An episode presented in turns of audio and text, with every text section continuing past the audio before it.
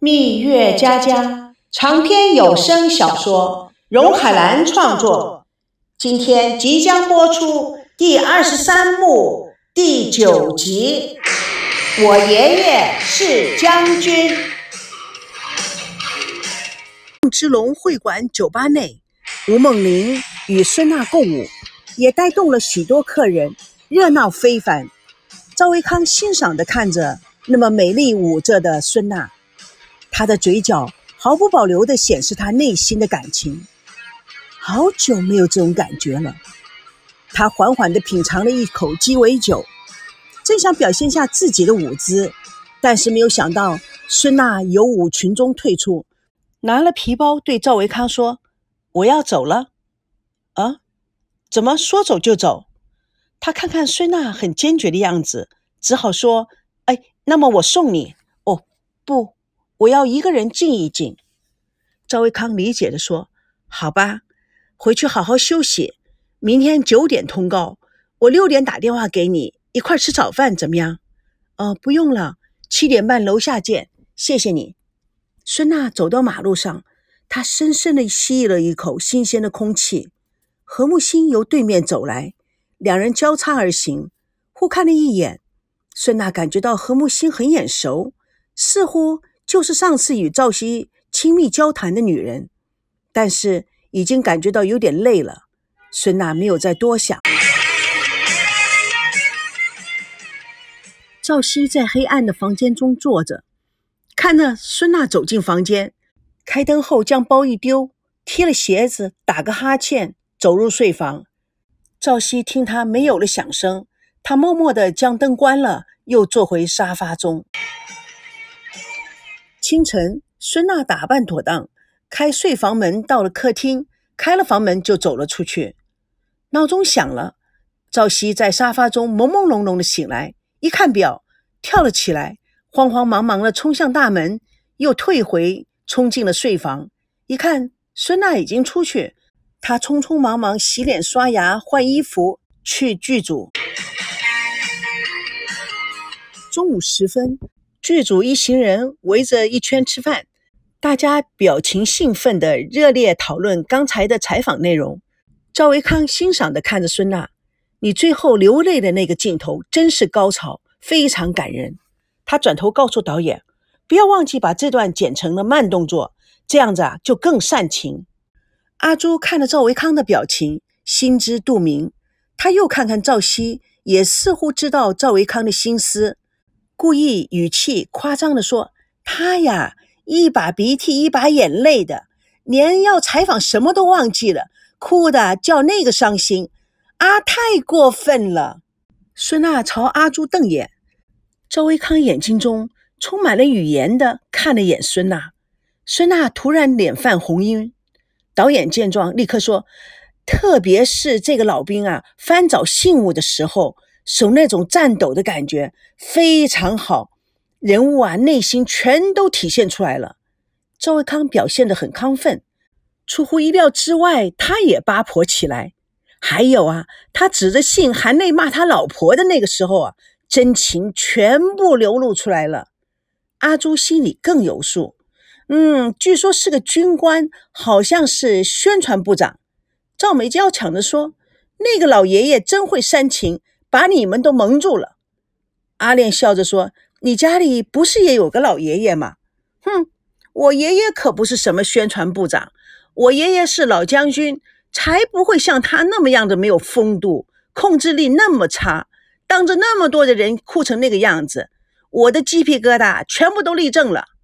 赵熙一怔：“你爷爷也是老兵啊？”“对呀，爷爷不是老兵，谁是老兵啊？”“啊，你爷爷也姓赵。”赵美姬不相信的看了一眼赵熙：“阿西哥，你是怎么了？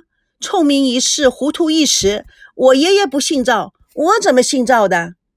阿莲故作机敏状：“你爷爷也是从大陆来的？”“猪头啊，我们是外省人。”美国本土人是印第安人，台湾嘛就是山地人，所以呀，阿练才是真正的台湾的本土人。我是阿美族，你也不是纯的外省人，你是欧阿吉，你阿妈是台湾人。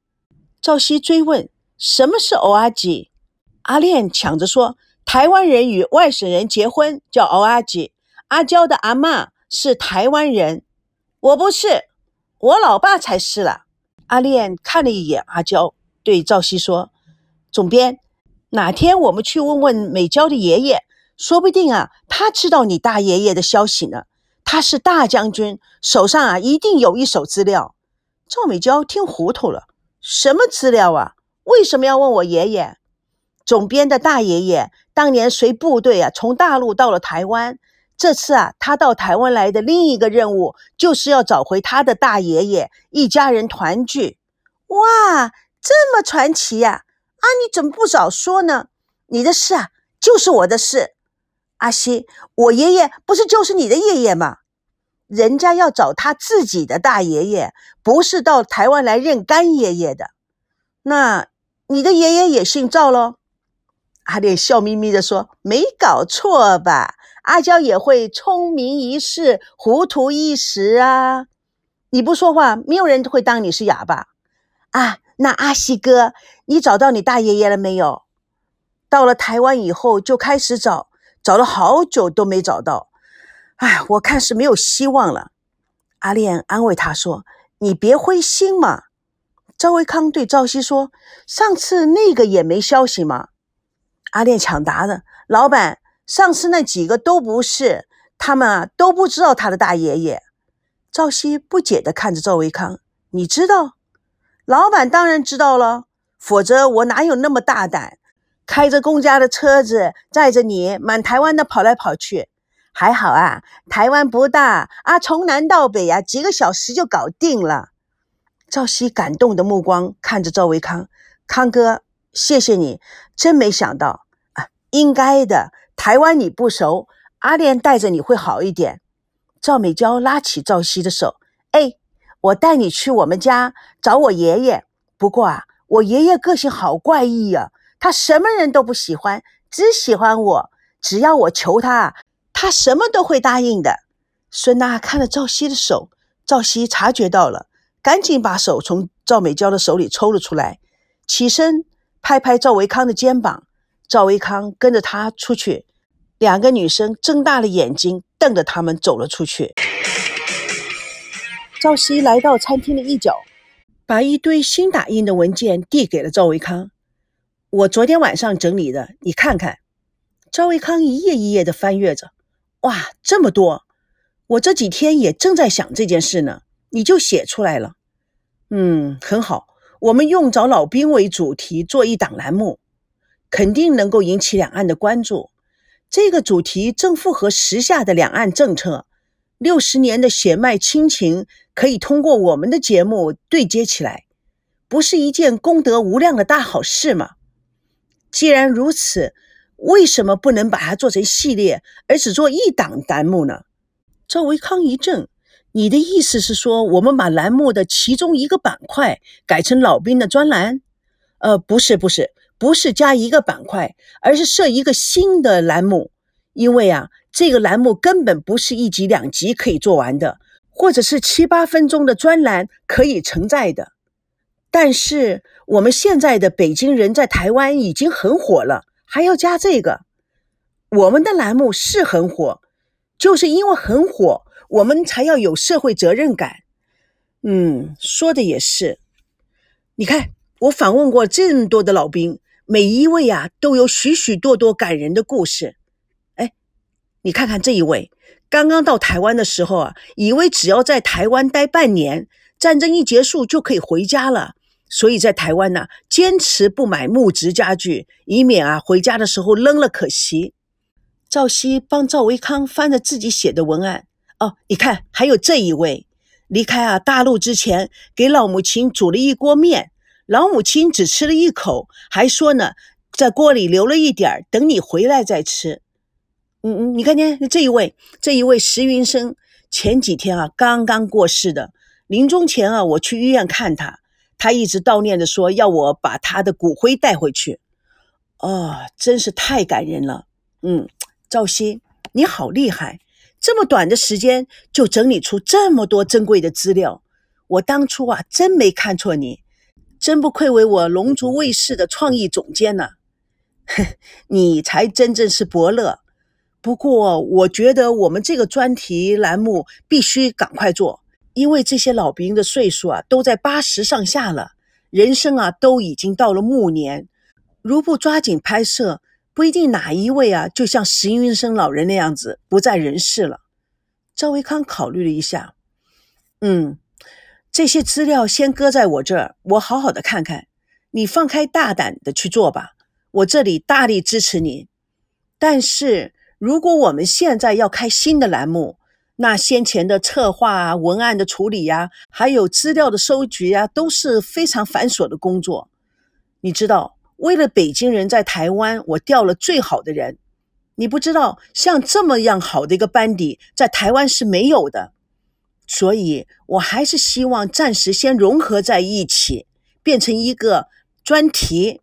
过一阵子，北京人在台湾稳定了。我们再开新的栏目，可不可以？哼 你是老板，你说了算。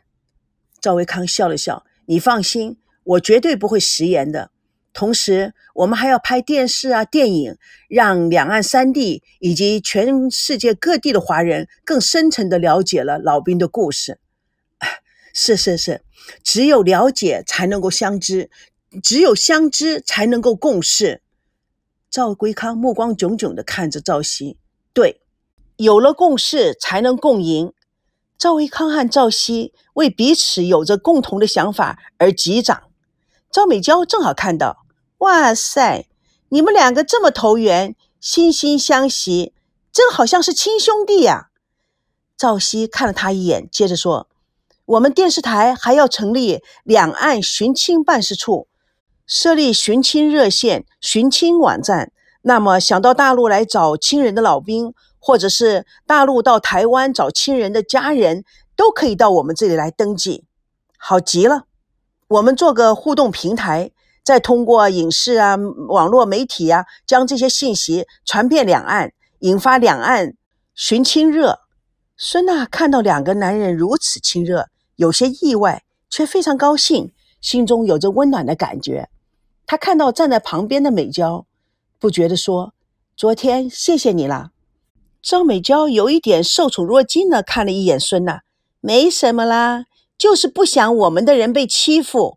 孙娜见她真诚的回答，颇为感动。好妹妹，谢谢啦。赵美娇用手拍额，完了，你这样一叫，我以后再使坏就不好意思了。哎，来，娜姐，两岸友谊万岁！赵美娇激动地抱住了孙娜。孙娜也立刻回报了美娇，他们快乐的互击右掌。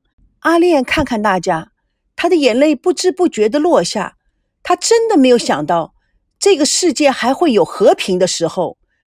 他拍拍手，拉住了阿朱一起唱《朋友击右掌》，同时要大家跟他一起拍手，一起唱《朋友击右掌》，友情比天高，一起拼，一起赢。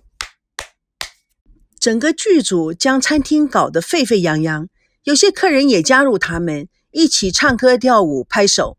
孙娜却悄悄地离开了餐馆，赵熙也离开了餐馆，跟着孙娜保持距离的走着。他们慢慢的步行回到了酒店，在门口碰到孙娜，没有表情的走入大堂，两个狗仔冲出了拍照，孙娜立刻面带假笑，故作无事状。慢走一步，与赵熙同行。他露出一脸幸福和勇敢，两个人的表情像一对共赴刑场的烈士。孙娜看了看他，小声地说：“哎，你来做什么？回家？回什么家？你昨天不是已经搬出去了吗？我的箱子在哪里？我的家就在哪儿。哼，贫嘴。哎，那你到底喜欢我哪一点啊？”我喜欢你离我远一点，不行，我的箱子还在这儿，好办，我把箱子给你拿了出去就是了。不行，我的爱人还在这儿，谁是你的爱人啊？我怎么没看到？我把我的爱人留在梳妆台了。梳妆台，你可以去找找看啊，就在梳妆台的镜子里。孙娜会意，不好意思的甩开他的胳膊，小样儿！哎，我问你，你昨天晚上你住哪儿啊？睡在沙发上。孙娜不高兴地说：“睡在谁家的沙发上？睡在你爸爸付钱的沙发上？骗人！哎，我问你，你进来第一个动作是不是踢了鞋子，打个哈欠，走入睡房？你，那你为什么不叫我？你不是要保持距离吗？四像。”蜜月佳佳第二十三幕桃色新闻已经全部播送完毕，咱们下次空中见证第二十四幕血脉亲情六十年。